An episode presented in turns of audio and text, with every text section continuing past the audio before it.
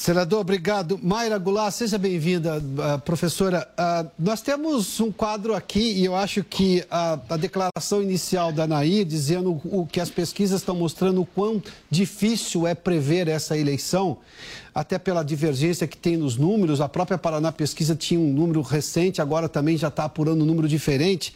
Mas, Mayra, e o que disse o senador também, ele, ele não estava eleito, ele não estaria aqui como senador da República, sendo entrevistado nesse momento, participando do debate, se as pesquisas, ah, na véspera, exatamente no dia anterior à eleição, de quatro anos atrás, tivessem razão. Mas, na sua opinião, o que, que o eleitor brasileiro está dizendo? Você acredita que há um problema na forma de conseguir apurar o que pensa o eleitor? Ou o eleitor que não está dizendo o que ele realmente vai fazer no dia da eleição? Oi, gente, boa tarde. Primeiro eu quero dizer que meu nome é Maíra. Oi, perdão. E aí eu quero. Não, sem problema. Maíra, por, gentileza, por gentileza, tá Maíra. Todo mundo saudar que todo mundo está aqui comigo, que está assistindo. E eu acho importante a gente fazer algumas diferenciações aqui, né? Primeiro que a pesquisa, o objetivo dela não é futurologia, não é adivinhar o resultado de uma eleição que vai ocorrer às vezes meses depois, e sim uma fotografia de momento. E essa fotografia varia muito quando a gente compara os candidatos ao executivo, principalmente à presidência da República, e os candidatos ao poder legislativo.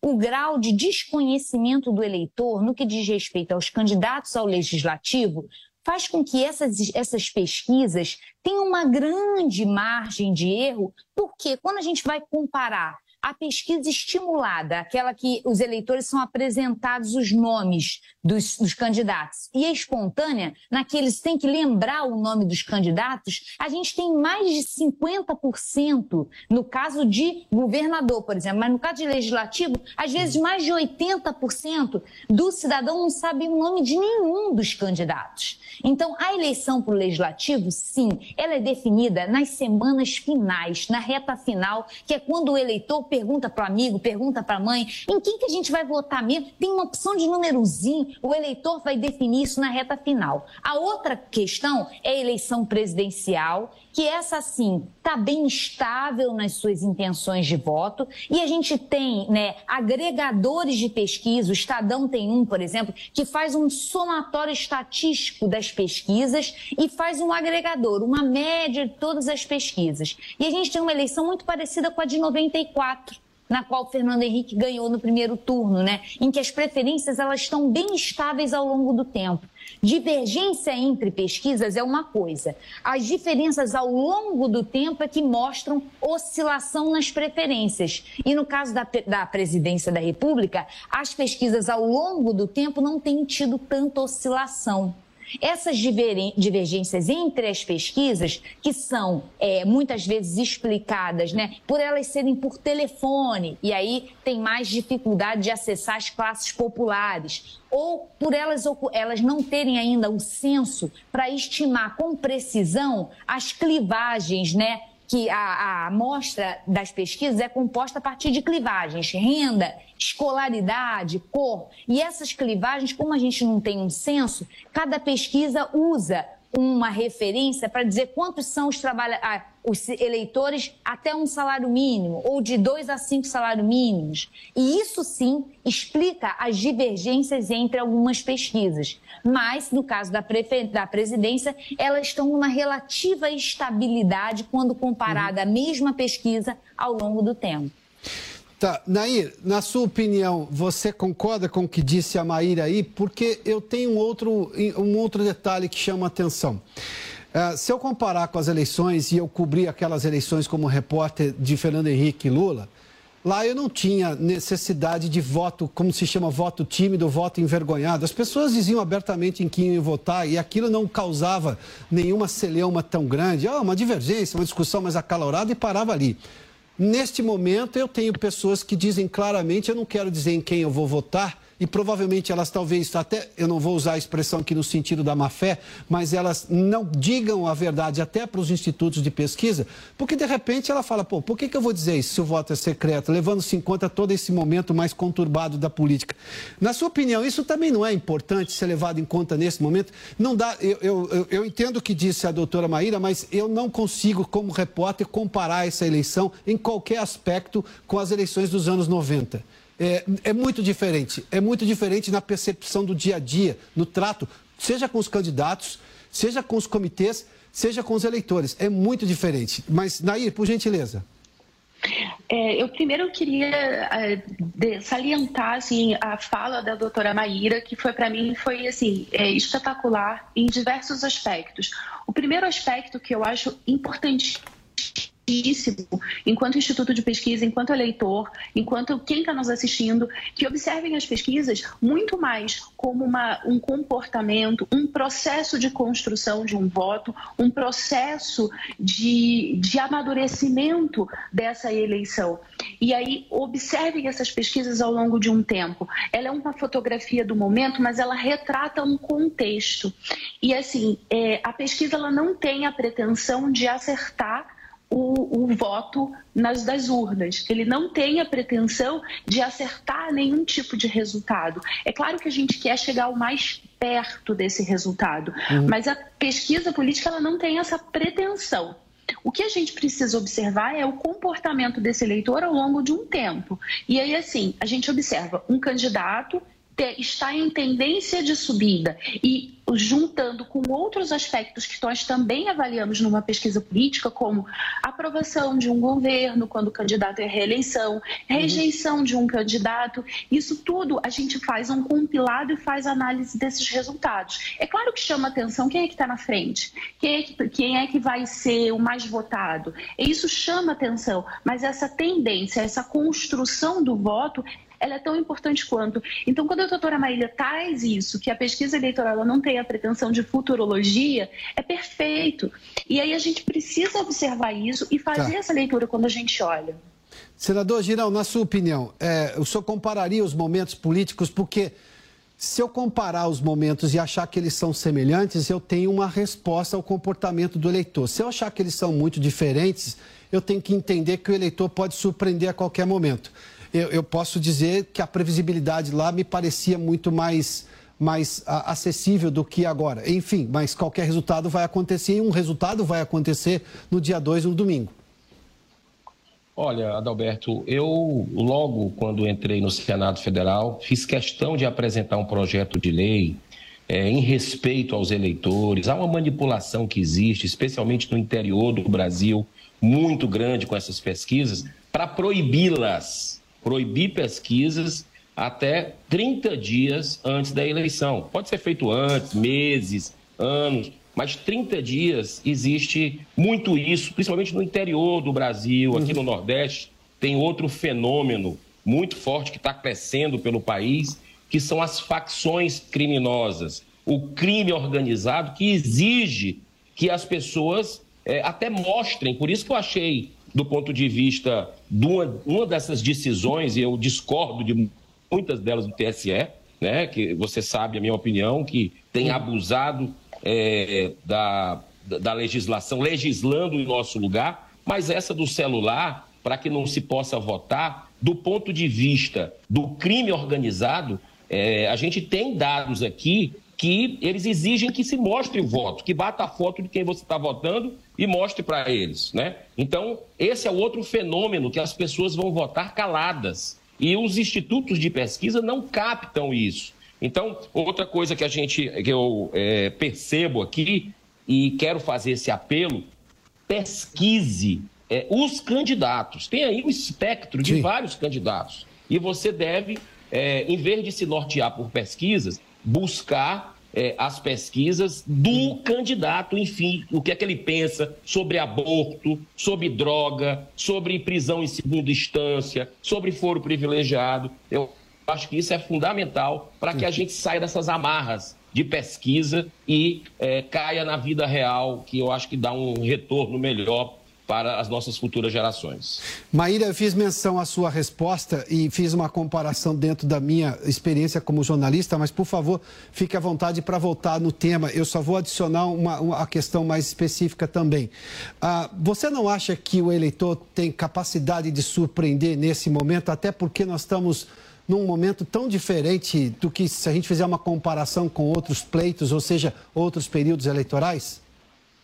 Ah, eu adorei que você me permitiu voltar essa pergunta, porque eu trabalho com um programa de codificação de programas de governo, né? Então eu codifiquei e posicionei no espectro ideológico todos os programas de governo dos partidos lançados desde a Constituição de 88 até os dias de hoje. E aí o que, que eu percebo de diferença na eleição de 94 para essa eleição? A eleição de 94, você não tinha nenhum partido de extrema, de tendência extrema. O PT estava muito à esquerda do que é o PT hoje, muito mais para a esquerda, mas ele não era, não estava num espectro tão extremo quanto a gente tem, por exemplo, o programa do Bolsonaro. Eu ainda não codifiquei o desse ano, mas o de 18, ele é o programa que está mais distante da média do centro, né, do centro do espectro ideológico, que a gente tem desde a nova República. Então, se a gente for comparar as duas eleições, a comparação se dá que nessa eleição a gente tem um candidato extremista. E isso sim é uma diferença que pode gerar né, algum impacto quando a gente compara as duas eleições. Né? A gente tem um candidato de extrema direita e o resto dos candidatos ali pelo centro. Né? Então, outra coisa que eu acho Maíra, interessante... o que, que significa um candidato de extrema-direita no Brasil? Porque eu vou fazer uma comparação rápida.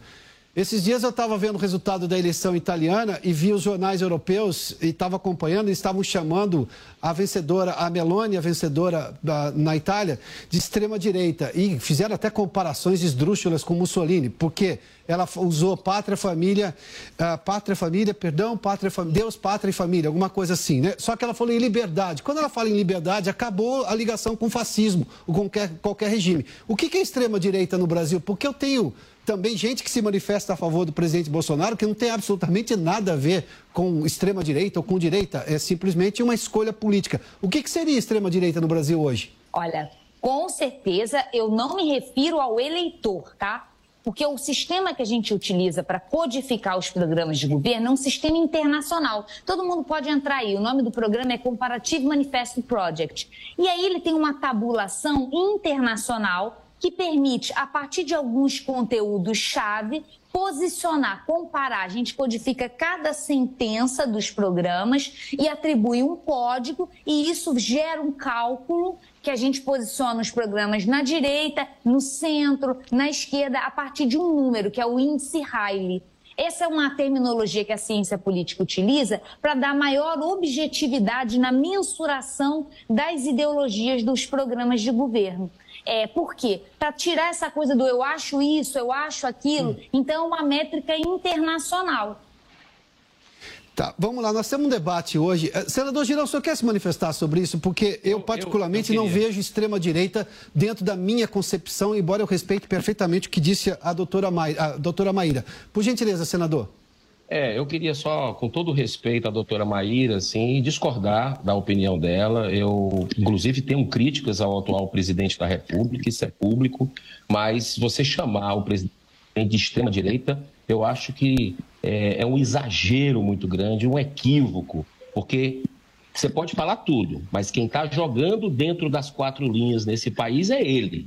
A gente tem que entregar a verdade para as pessoas. Né? E essas críticas a gente não vê, por exemplo, ao STF barbarizando alguns ministros, interferindo no legislativo, até no, na PEC do voto auditável, que todo mundo viu, fazendo palestras no exterior, falando mal do país, falando de política. A gente não vê essa militância é, uhum. se posicionando sobre isso. Então, quando confunde uma torcida com ciência, fica complicado, né? E o Brasil está no meio dessa confusão. Né? A, olha, a maior crise que a gente vive, Adalberto, é, doutora Maíra, Inaí, todos que estão nos assistindo, é a crise moral. Existe uma crise política? Existe. Existe uma crise econômica? Existe. Existe uma crise social? Existe. Mas a mãe de todas as crises é a moral. Por uhum. isso, eu reitero às pessoas, aos brasileiros, que pesquise a vida dos candidatos.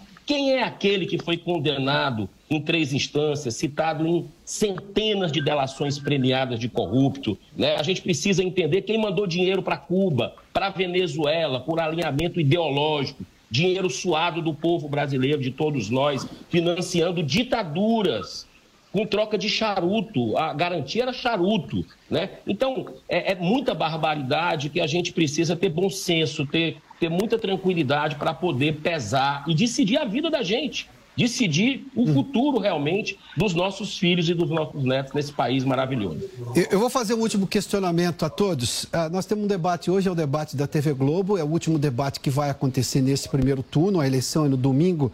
É, uh, Naira, não sei se você fica confortável, porque você é, é, é uma CEO de uma empresa de pesquisas, mas o que, que poderia mudar voto ah, num, num, debate como esse? Até porque você fez menção logo na sua primeira intervenção de que é uma eleição difícil de fazer alguma previsão, de conseguir captar tudo que vai acontecer. E claro, esse debate, eu suponho, será usado pelos candidatos para tentar aumentar a sua, a sua capacidade de, de, de juntar votos a favor dele.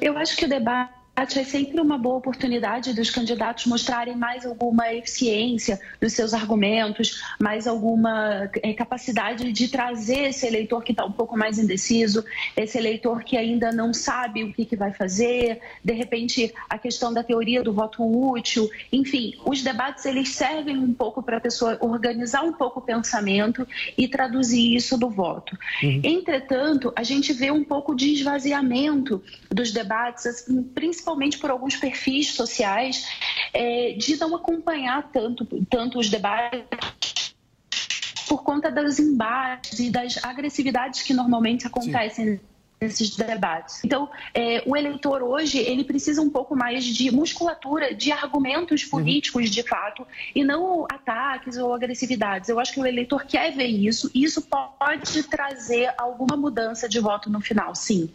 Maíra, a pergunta é a mesma para você, por gentileza. Ah, na sua opinião, o que, que pode mudar voto hoje? Qual deve ser o comportamento que pode agregar a votos? Porque agora o que todo mundo está interessado é voto. A eleição é no domingo e é o último debate, digamos, público grande que vai acontecer na televisão. Gente, eu acho importante que política seja discutida com base em análise técnica. Não é torcida, não é fla-flu, não é mística, não é religião. É análise de política pública e do seu resultado. Isso, eu acho que orienta o eleitor, ele pensar em termos de política pública, o que foi feito, o resultado alcançado.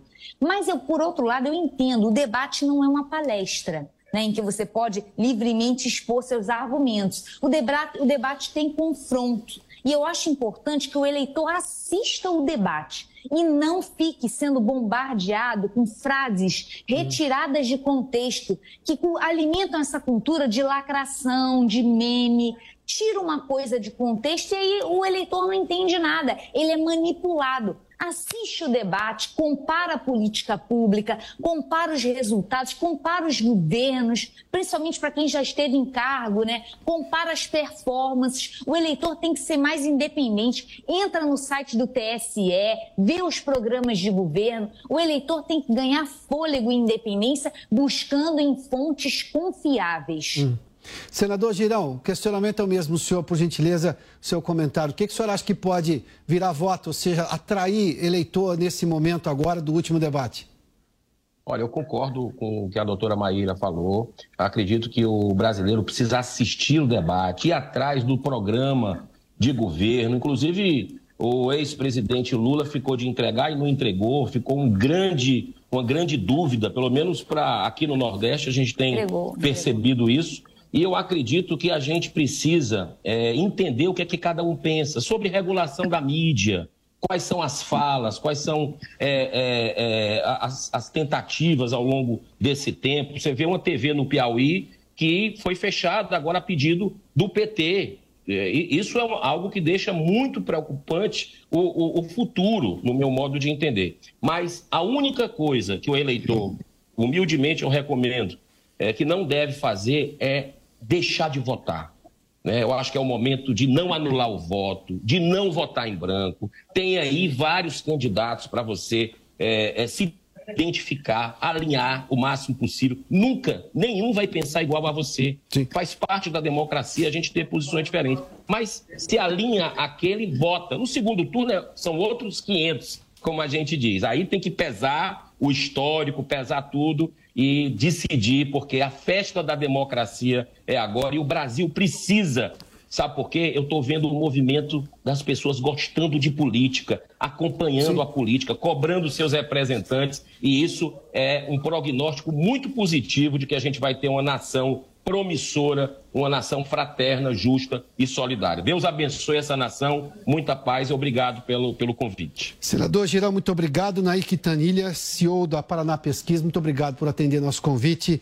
Maíra Goulart, cientista política, obrigado mais uma vez também por nos atender aqui no Prós e Contras.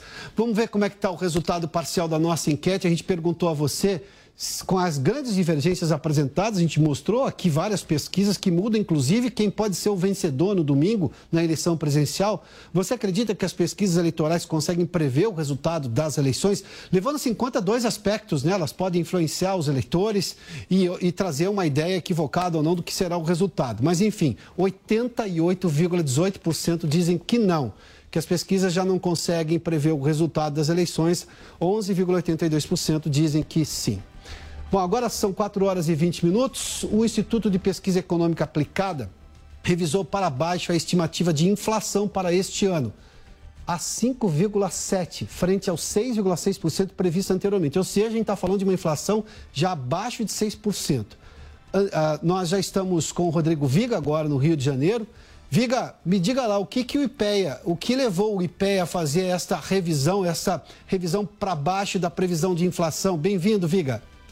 Boa tarde, Piotr. Para você, para o nosso ouvinte espectador internauta da Jovem Pan, uma diferença significativa, né, de junho para cá, de quase um ponto. A previsão anterior do mês de junho era de 6,6% de inflação para esse ano, agora 5,7%. E a pergunta que você me fez, eu respondo agora. Por que, que houve essa revisão de quase um ponto? Por conta do comportamento dos chamados preços administrados. O que, que é isso?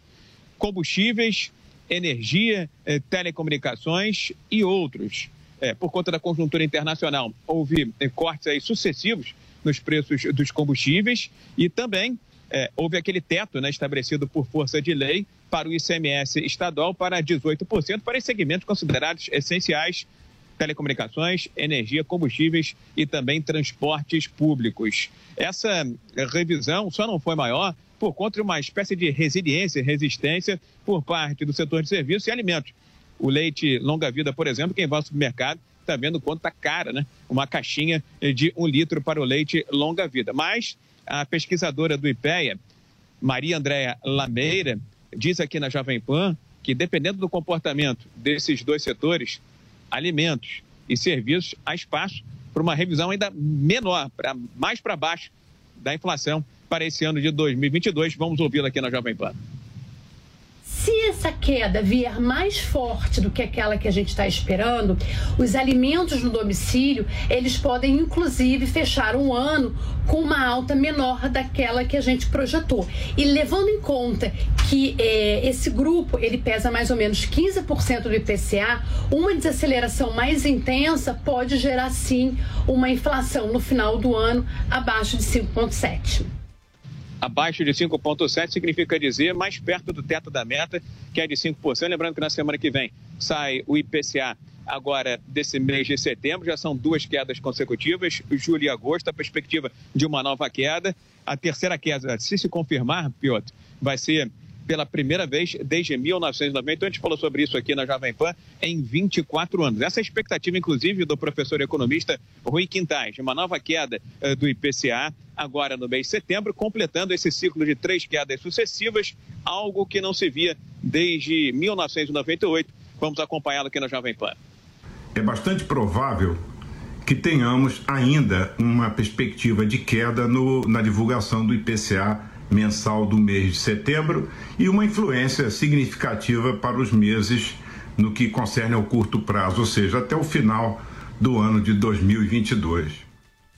IPEA falando em 5,7% de inflação para esse ano com tendência de baixa. O mercado já está apontando pelo último boletim Focus para 5,88%. e há espaço para uma desaceleração ainda mais forte da inflação no país. E para não dizer que eu não quebrei o protocolo, viu, meu caro Piotr? Petrobras anunciou agora há pouco queda em mais um derivado de petróleo. Agora o asfalto, tá? A partir de 1 de outubro, queda de 10,5% no preço uhum. desse produto, que é super importante, é, principalmente em anos de eleição, uma demanda mais forte, e quando há um aquecimento da economia. A partir de sábado também ficam mais baratos querosene de aviação e gasolina de aviação nos pontos de venda da Petrobras espalhados por todo o país. Piotr. Muito obrigado, Viga. Vamos falar para uma outra notícia. Temos uma outra notícia boa, os dados do CAGED que eu antecipei um pouco mais cedo aqui no programa, que apontaram uma nova alta na criação dos postos de emprego com carteira assinada, agora no mês de agosto. A Nani Cox está conosco, tem mais detalhes. Oi, Nani, bem-vinda. Boa tarde, Pioto. Boa tarde a todos que acompanham a Jovem Pan. É, esse número né, foram 278 mil empregos com carteira assinada a mais agora no mês de agosto de 2022. É o oitavo mês consecutivo que esse levantamento tem uma alta e o acumulado do ano de novos postos formais de trabalho chega a 1 milhão e 800 mil. Esses dados foram divulgados hoje, como você disse, pelo CAGED. O aumento né, foi de forma geral nesse número de carteiras assinadas. É, eu digo digo isso na questão de setores, né? Então, todos os setores tiveram essa alta e também todos os estados brasileiros tiveram a alta com destaque para o setor de serviços, com mais de 140 mil novos postos de trabalho, né? na verdade, postos de trabalho com a carteira assinada, e o estado de São Paulo, com quase 75 mil. O salário médio dos trabalhadores está em R$ 1.949,84, que é um valor 1,52% acima do que foi observado no mês anterior, então no mês de julho deste ano. O país tem agora 42 milhões e meio de pessoas trabalhando formalmente, isso na soma do setor público e do setor privado. Pioto. Muito obrigado, Nani. Bom, vou trazer aqui a Camila Abdelmalak para a gente fazer uma análise desses números da economia. Camila, seja bem-vinda. Boa tarde. Boa tarde, Piotr. Vamos lá. Agora são 4 horas e 26 minutos. Jovem Pan. De segunda a sexta, três em um, três em um. A cobertura completa do cenário político brasileiro. Enquetes diárias, diferentes perspectivas e as mais relevantes discussões. Três em um, comandado por Paulo Matias. É hora de debate, hora de discussão por aqui. Três em um, de segunda a sexta, a partir das cinco da tarde, na Jovem Pan News. Eu sou Rodrigo, o governador de São Paulo. No próximo domingo, você vai tomar uma decisão sobre o futuro de São Paulo. O que está em jogo? Essas mais de 8 mil obras, os AMES, as ETECs e FATECs, o Bom Prato, o ensino integral, as obras de metrô e tanta coisa que eu tô tocando vai parar ou continuar. Por isso eu quero governar São Paulo pelos próximos quatro anos e proteger o nosso estado e as nossas famílias dessa briga política que só atrasou o Brasil. Eu sou Rodrigo, governador de São Paulo, e eu peço a sua confiança e o seu voto. Coligação São Paulo para frente. Você já visitou a loja da Salton em São Paulo? A Enoteca Família Salton está localizada na Avenida Pacaembu, 1911, próximo ao antigo estádio do Pacaembu. Aqui você encontra os premiados rótulos da Salton para apreciar e presentear, degusta espumantes e vinhos e ainda pode se reunir com sua confraria ou realizar o evento de sua empresa. Venha conhecer este pedaço da Serra Gaúcha em São Paulo. Esperamos você, Avenida Pacaembu, 1911. São Paulo precisa de oportunidades. Retomar 800 obras paradas. Aumentar o salário mínimo paulista para 1.580 reais. Juntos, zerar o imposto estadual da cesta básica da carne. Juntos, criar 70 hospitais dia em todo o estado. Institutos estaduais com qualidade dos institutos federais. Juntos vamos mudar São Paulo. Juntos. Coligação Juntos por São Paulo. A redação é uma arte e, como qualquer outro ofício, leva tempo para aprender e praticar. Mas você pode começar hoje. E o primeiro passo é se inscrever no meu novo curso Seja um Copywriter. Eu sou Rafael Bertoni, o primeiro copywriter do Brasil, e te convido para um treinamento onde você aprenderá as técnicas de texto que vão mudar a sua vida financeira. Aproveite a promoção de lançamento com 50% de desconto por tempo limitado. Acesse agora newcursos.com.br, n i u cursos.com.br e faça sua inscrição. Vote nos candidatos e candidatas a deputado federal do União Brasil. Alexandre Leite, o rei das estradas. Um homem de coragem,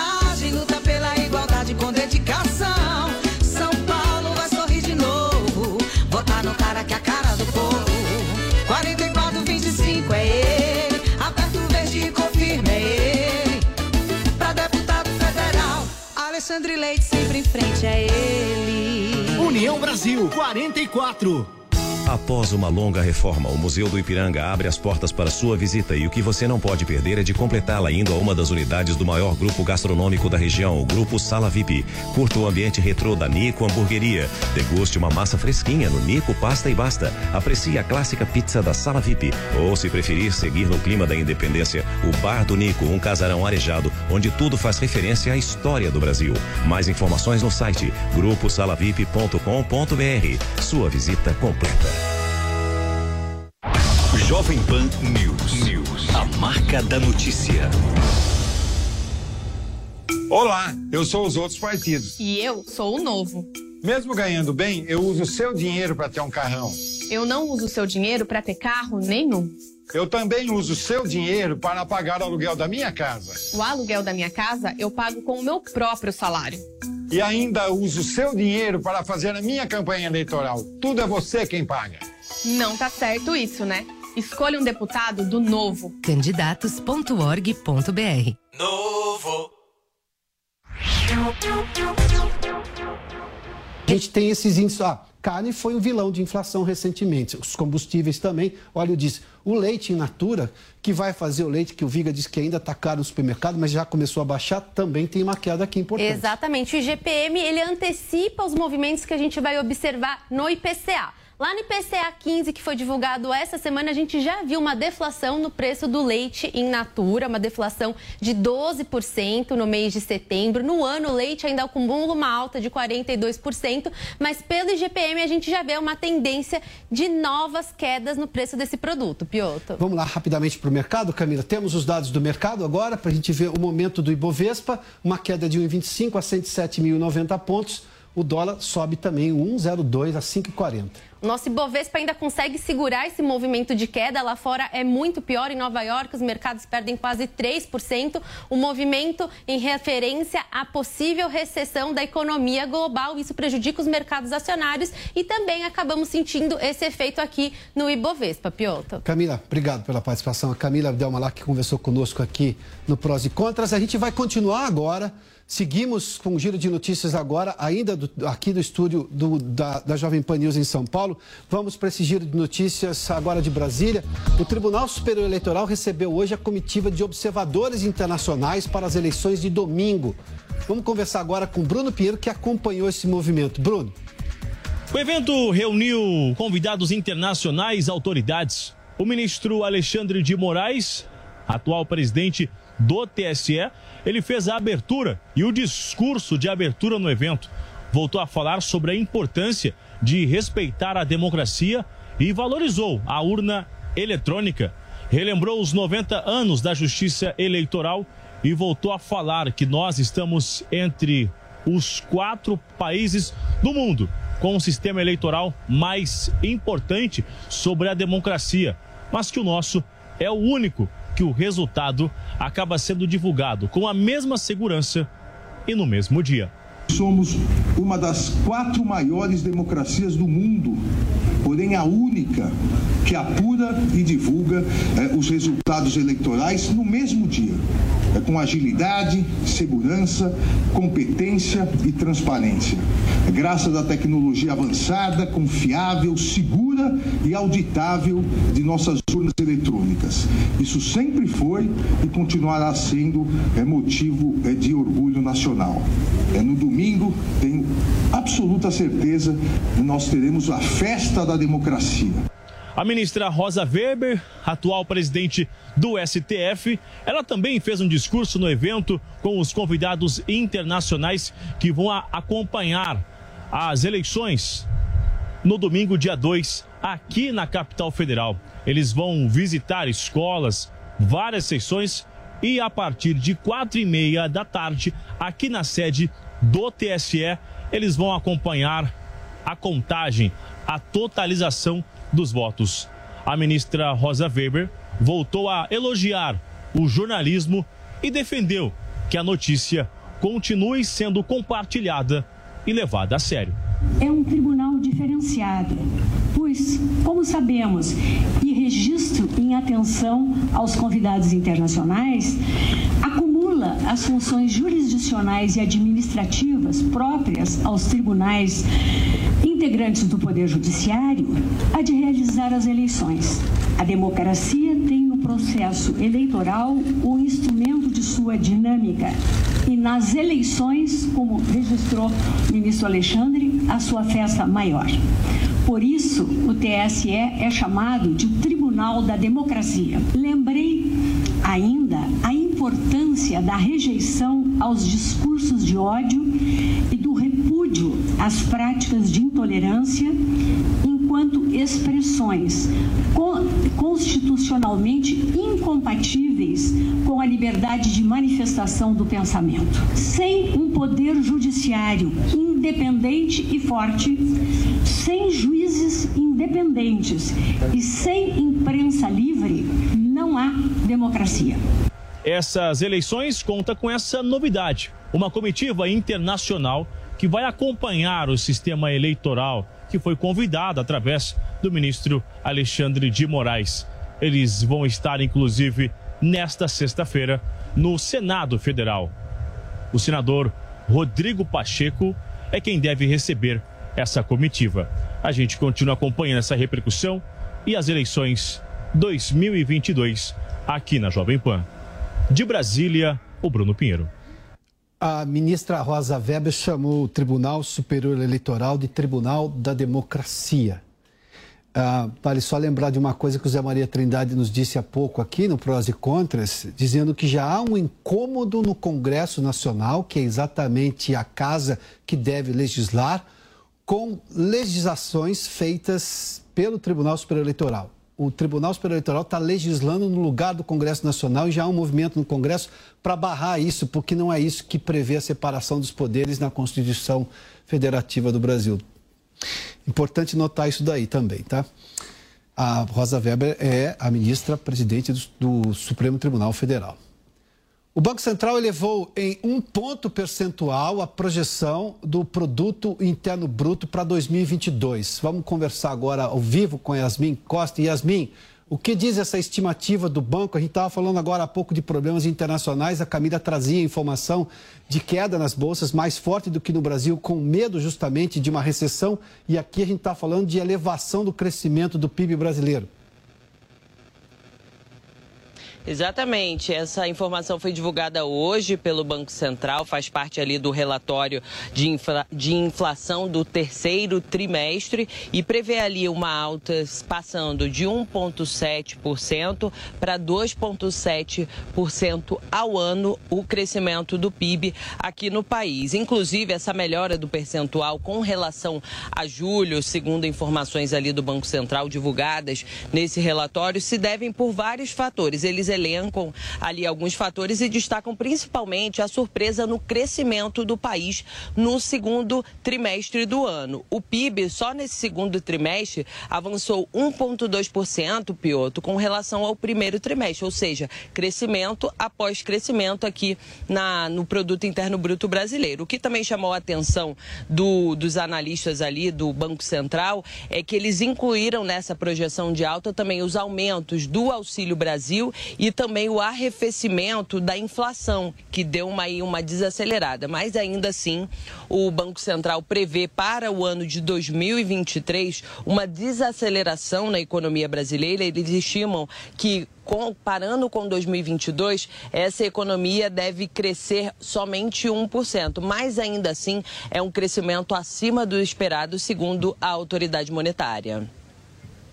Obrigado, Yasmin. Vale só, eu vou contar uma história rápida aqui. Um investidor, uma vez, investidor estrangeiro, eu perguntei a ele, apesar de todos os problemas que tinha no Brasil, do ponto de vista regulatório e tudo mais, por que, que ele investia no Brasil? Ele disse assim: esse é um dos poucos países em que você consegue crescer dois dígitos por ano. Sabe por quê? Que nós temos demanda reprimida de consumo aqui na menor possibilidade que as pessoas ganham renda, elas consomem. Se elas consomem, a roda da economia gira. Se a gente olhar para um outro aspecto, tem demanda também por infraestrutura. O Brasil é um país que ainda está em construção. A classe média brasileira ainda é uma classe média em construção, ou seja, com potencial de consumo. Sem contar que esse país tem um negócio chamado demanda reprimida por dar certo. No primeiro momento em que as pessoas vêm, por mais que o mundo tenha problema de recessão, aqui ainda há muita coisa por fazer. Por isso que a gente vê essa perspectiva de crescimento quando o mundo está revisando para baixo crescimento, revisando para cima inflação, e aqui a gente revisa para baixo inflação e crescimento para cima, com geração de emprego, como a gente viu na, na divulgação do CAGED agora há pouco. Agora são 4 horas e 39 minutos. O último debate eleitoral acontece hoje na TV Globo e os candidatos seguem o dia dos preparativos justamente para o debate. Vamos conversar ao vivo com a Luciana Verdolim. Luciana, quais os compromissos da agenda dos candidatos? Obviamente é um dia de preparação, mas teve muita diferença entre a agenda de um e de outro?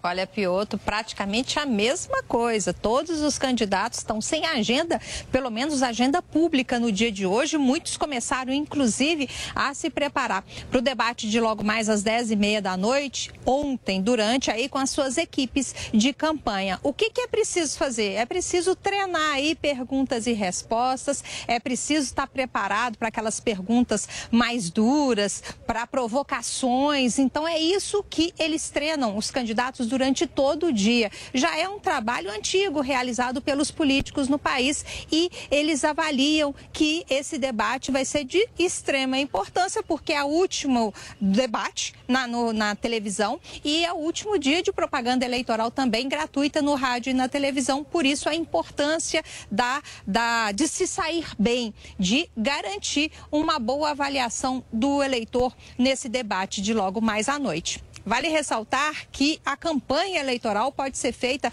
até o próximo sábado. Então, amanhã e sábado ainda tem campanha na rua, ainda tem comício, ainda pode ter carreata, mas a partir das 10 horas da noite de sábado também não vai poder mais ter atividades de campanha por conta exatamente das regras aqui do Tribunal Superior Eleitoral. Tudo pronto aqui no TSE, o, o, Pioto, para a eleição do próximo dia 2 de outubro e a expectativa está de olho aí como é que vai ser a participação, como é que vai ser o desempenho de cada candidato no debate de logo mais à noite. Os dois principais candidatos à presidência da República, o ex-presidente Lula e o presidente Jair Bolsonaro, devem fazer um embate importante. O presidente Bolsonaro deve lembrar aí de ações do governo dele, principalmente na área econômica, e centrar fogo no, na necessidade de combate à corrupção, fazendo críticas à administração petista, né, do, tanto do ex-presidente Lula quanto da ex-presidente Dilma Rousseff, e o PT, por por sua vez, vai atacar ações, combate da pandemia, as ações do governo federal na avaliação dos petistas, o que deu errado e lembrar, levar sempre em consideração um mantra que está sendo realizado pela oposição da necessidade aí do voto útil nesse 2 de outubro. Luciana, obrigado. Bom, sobre esse debate de hoje, vamos conversar agora com Zé Maria Trindade mais uma vez, nosso comentarista diretamente de Brasília. Zé, a gente tem que fazer aqui, haverá obviamente uma comparação econômica de atuação na área social entre os dois candidatos principais aí que lideram as pesquisas. Haverá também uma comparação de corrupção, porque é o tipo de acusação que acontece. Mas os dois últimos grandes e os maiores escândalos de corrupção desse país foram o mensalão, ainda na gestão do presidente Lula, e depois o petrolão, na gestão de Dilma Rousseff, que foi a sucessora de Lula. Ou seja, tudo isso vai entrar no debate de hoje, não vai? É, vai e a performance é muito importante. Olha, Piotr, esta é uma prova de fogo que já é tradicional. O Lula perdeu a eleição para o ex-presidente Fernando Collor de Mello exatamente neste debate. Em outros debates, como o de contra Fernando Henrique Cardoso, houve analistas dizendo que ele amarelou, ou seja, sentiu que poderia ganhar e achou muito complicado presidir o Brasil naquela oportunidade.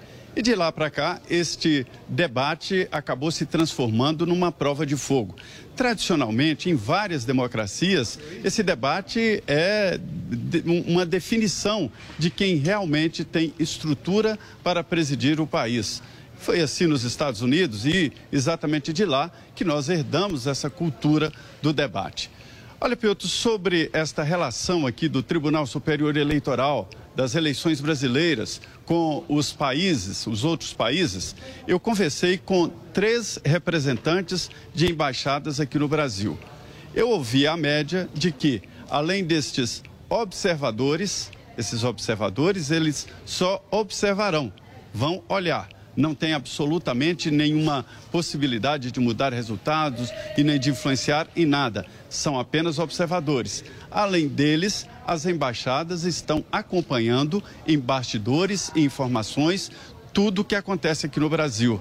Na embaixada dos Estados Unidos, representantes altos da embaixada me disseram que a relação Estados Unidos-Brasil ela é institucional e uhum. não é pessoal. Ou seja, eles não se importam, isso oficialmente, me dizendo oficialmente, não se importam quem chegue ao Palácio do Planalto.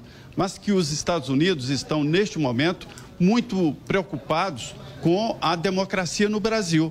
Então, a, o resumo seria o seguinte: os Estados Unidos têm uma relação institucional, não se preocupam com quem mas estão muito preocupados e querem preservar a democracia, ou seja, o resultado do que votaram os brasileiros.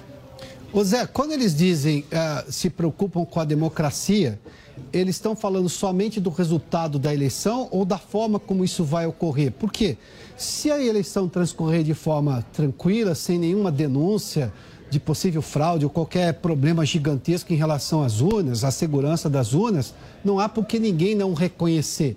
Mas se por acaso houver algum problema, é também esperável, é natural que alguém vá lá e reclame ao TSE e fale, ó, houve um problema aqui, vamos fazer o que com isso? Isso também é democrático. O que, que exatamente a embaixada americana se refere quando ela diz estou preocupado com a democracia? É, na verdade, é, eles não dizem que estão preocupados com a democracia, né? O que eles estão dizendo é o seguinte, que uh, haveria preocupação se houvesse uma quebra do Sim. Estado ah. democrático. É, e, e, e, na verdade, eu, eu senti que eles querem muito, queriam muito saber de mim qual era a minha impressão. Porque fora do Brasil conseguiram colocar uma imagem de que o Brasil está correndo risco à democracia brasileira e eles estão aqui e não estão vendo. Exatamente por isso. Então, a impressão que eu fiquei é que eles queriam muito mais saber da, da minha impressão sobre a possibilidade do pós-eleitoral e é, este é, inclusive, o trabalho né, dos assessores norte-americanos que estão na embaixada aqui do Brasil. O Zé Maria, você fez menção a um assunto aí. Hoje eu conversei, ontem e hoje eu conversei com um colega jornalista uh, europeu que queria saber justamente da eleição. E eu fiquei impressionado com o tanto de desinformação que chegou até o exterior. Há coisas que não estão absolutamente acontecendo aqui no Brasil e lá é divulgado como se fosse uma, um fato. E não é. O Brasil continua democrático, o presidente defende as liberdades para falar do executivo. A gente tem problema hoje é no judiciário, que deveria zelar pela Constituição, e é quem mais é criticado em relação a tudo isso. É, é, é esse tipo de coisa que você está ouvindo, por exemplo, e talvez esses observadores internacionais vão verificar em loco que não há nenhuma ruptura a caminho, ou seja, o processo continua, o que há uma discussão sobre segurança do processo eleitoral, o que também é democrático. É, criaram um Brasil paralelo e venderam para o exterior. Hum. O que eles estão vendo aqui, né, inclusive esses observadores internacionais, toda eleição tem os observadores internacionais. Eles não entendem nada de urna eletrônica nem de Brasil. Apenas vão visitar as urnas, eles estão vendo as pessoas é, votar e rodam o Brasil aí no avião é, é, custeado pelo governo brasileiro, né, do TSE, rodam o Brasil e são observadores. Isso que você falou é o que os correspondentes estrangeiros e integrantes de embaixadas, mas me perguntam sobre essa possibilidade, a possibilidade de um golpe, a possibilidade de tomada do poder pelos militares e tal. E a gente mostra que isso não é possível, não, não está na, na, no horizonte, a não ser que aconteça algo que os militares precisem reagir. Esta é a realidade, mas é o que os militares chamam de isto é possível, mas não é provável. Sim. Zé Maria, obrigado pela, pela gentileza da participação uma vez mais. José Maria Trindade conversou conosco de Brasília. Agora são 4 horas e 48 minutos. O Tribunal Superior Eleitoral barrou a candidatura do ex-governador do Distrito Federal, José Roberto Arruda. Ele iria concorrer no domingo ao cargo de deputado federal. A votação foi unânime no TSE para derrubar uma decisão do Tribunal Regional Eleitoral do Distrito Federal que havia restabelecido os direitos políticos de Arruda. O ministro Nunes Marques também havia concedido liminar a favor do ex-governador. Arruda está inelegível por duas condenações por improbidade administrativa e que agora, de acordo com o TSE, seguem vigentes. Ele foi condenado por pagar 50 mil reais de propina em notas, ou seja, Arruda disse que a decisão, ah, perdão, numa nota ele disse que a decisão judicial não se discute se cumpre, ou seja, está aceitando a decisão agora do TSE. É, essa decisão do TSE você pode questionar, mas de novo, o TRE decidiu, o TSE está acima dentro dessa hierarquia da justiça, tomou uma decisão. Isso é a democracia brasileira funcionando. Pode se questionar, pode se concordar, discordar, mas enfim, nenhum poder, nesse caso, sobretudo a justiça eleitoral, está sendo questionado por esse ponto de vista dela poder trabalhar. 4 horas e 49 minutos. Narrativas são preocupantes, né? Narrativas não são fatos, narrativas são narrativas, fatos são fatos. O presidente Jair Bolsonaro pediu que a Organização dos Estados Americanos dê um parecer contrário às urnas eletrônicas. O Bruno Pinheiro tem mais informações. O presidente Jair Messias Bolsonaro ainda afirmou que a reunião foi gravada com o chefe da missão da Organização dos Estados Americanos, Rubens Ramírez Lescano. O pedido do presidente Jair Messias Bolsonaro e candidato à reeleição é para que o chefe da missão e os seus técnicos assinem um documento afirmando que as urnas não são auditáveis. Esse resultado seria utilizado após as eleições em um eventual questionamento sobre o resultado das urnas eletrônicas utilizadas em 2022. Esse documento, então, seria apresentado com a, a alegação que esse documento já havia sido assinado antes mesmo de divulgar esse resultado. A gente relembra que uma comissão está acompanhando as eleições aqui e vão estar em várias sessões na capital federal. Durante essa semana, eles estiveram em várias reuniões, eventos com os ministros do TSE, a convite do ministro Alexandre de Moraes.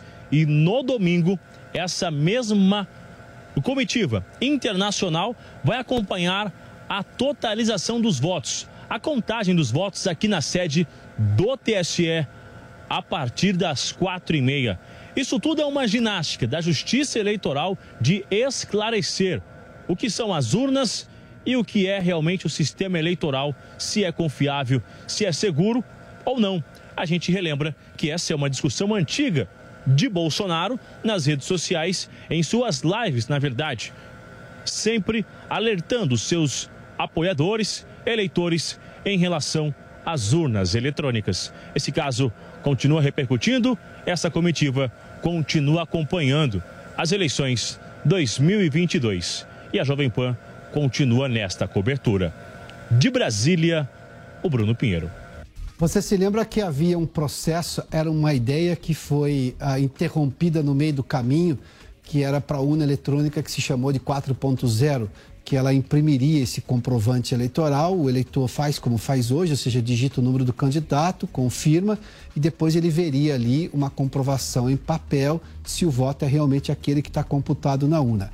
Ele não levaria esse, esse, esse comprovante para casa, isso iria numa urna para uma eventual, um eventual questionamento, se houve fraude ou não, ou seja, qualquer questionamento poderia se fazer uma recontagem daquela urna, mas na forma dos votos em papel.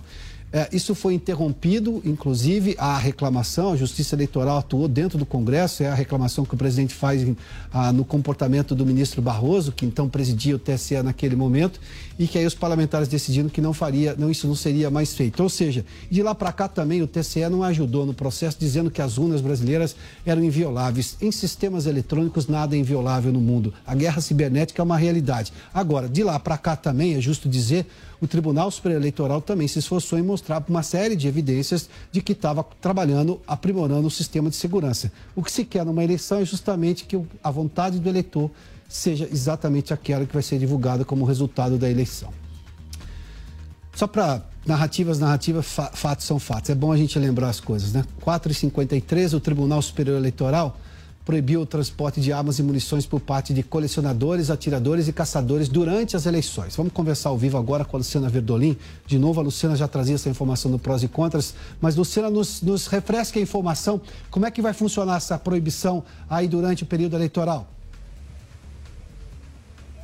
Olha, Pioto, fica proibido o transporte, seja de arma, de grosso calibre, seja de munição, 24 horas antes do processo eleitoral iniciar e 24 horas depois do fechamento das urnas. Isso é para evitar, segundo os ministros aqui do Tribunal Superior Eleitoral, qualquer tipo de violência, qualquer tipo de problema no país. O ministro Alexandre de Moraes, que foi o relator da questão, ele até lembrou que muitas vezes é, havia aí a interceptação de armas e a justificativa é sempre de que se trata de armas de clube de tiro, de colecionadores e também de caçadores e colecionadores. Então, assim, é, a avaliação do Tribunal Superior Eleitoral é visando a segurança do eleitor. O Tribunal Superior Eleitoral, a gente vale lembrar, já proibiu que armas de fogo é, sejam é, pessoas, mesmo que tenham porte de arma, se aproximem a menos de 100 metros das sessões eleitorais e até mesmo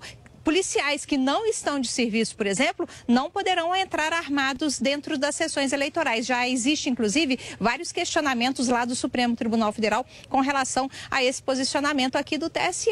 A justificativa, segundo o ministro Alexandre de Moraes, é para tentar garantir que nada atrapalhe o processo eleitoral do próximo domingo, que o eleitor possa ir votar com bastante tranquilidade. A gente tem um trecho da declaração do ministro. Está proibido o porte de arma em um raio de 100 metros de todas as sessões eleitorais, é bem como, e aprovado hoje isso foi, bem como o transporte e a posse é, de armas pelos colecionadores, caçadores e atiradores, os CACs, é, no dia da eleição, no dia anterior à eleição e no dia posterior é, à eleição. Dia de eleição não é dia de transportar arma, dia de eleição não é dia de ficar passeando com fuzil, dia de eleição eleição é dia de transportar o título eleitoral, dia de eleição é o dia de levar esperança é, para que o Brasil possa escolher o que o eleitor queira. Jovem Pan News. Os pingos nos is. Os pingos is política, economia e a análise das notícias do dia em um bate-papo com o time de comentaristas que não tem medo de dizer a verdade. Os Pingos nos Is, de segunda a sexta, na Jovem Pan News. 65035 Lê, lê, lê, lê. 65035 Alegria do PCdoB 65035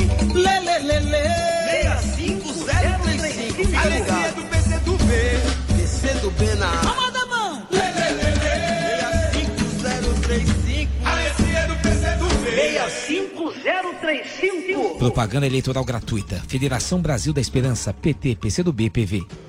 Você sabe que time vai ganhar o Brasileirão? Sabe quem vai fazer mais pontos na NBA? Entende tudo de Fórmula 1? Então não perca tempo. Entre na vaidebob.com e comece a usar seu conhecimento esportivo para se divertir e ganhar dinheiro. São as melhores ODBs do mercado em plataforma segura e fácil de usar. Vaidebob.com, a melhor plataforma de apostas do mundo agora no Brasil. Conheça os nossos candidatos e candidatas. Vote nos candidatos do Podemos. Ajudar as cidades, as pessoas com autismo e de olho no direito dos animais. Sou Murilo Félix, deputado estadual 19800. Saúde pública de qualidade é nosso compromisso. Eduardo Carneiro 19300. Fábio Ferracini 19209, deputado estadual 19209. Olá, amigos. Conheço o meu trabalho pela primeira infância e pela causa animal. Ricardo França 19100. Olá, eu sou a urna eletrônica que você conhece há 26 anos. E eu sou a nova urna eletrônica. Neste ano nós vamos estar juntas, garantindo eleições seguras e transparentes. Aqui em nós duas, a confiança já vem de fábrica e é atestada por universidades. Ah, isso eu confirmo.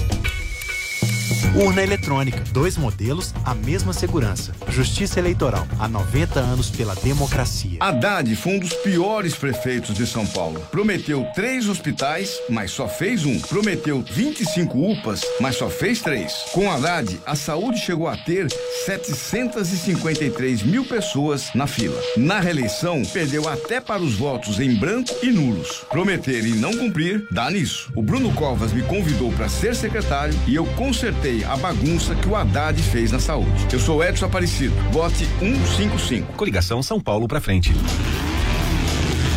Máquinas na Pan. Os fabricantes de veículos fazem muitas pesquisas para agradar o público feminino na hora da concepção de um novo modelo para ser lançado no mercado, já que atualmente são elas que acabam decidindo pela compra do carro da família, dos filhos, do marido e dela mesma. O nosso próximo convidado, Silvio Menezes, do programa Carro Arretado, analisa agora pra gente o empoderamento feminino no universo automotivo. Diga lá, meu amigo. Essa história de que as mulheres estão dominando o mundo automotivo é mais do que verdade. Ah, não é de hoje, a gente já vê aí alguns estudos de algum tempo em lançamentos, a, as próprias montadoras elas deixam isso sempre muito claro.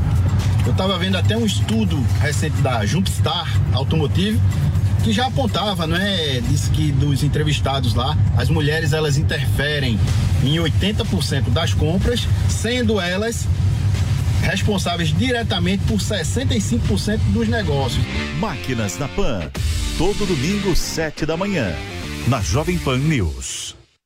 Panflix, a rádio que virou TV na palma de sua mão. Baixe e assista toda a programação da Jovem Pan.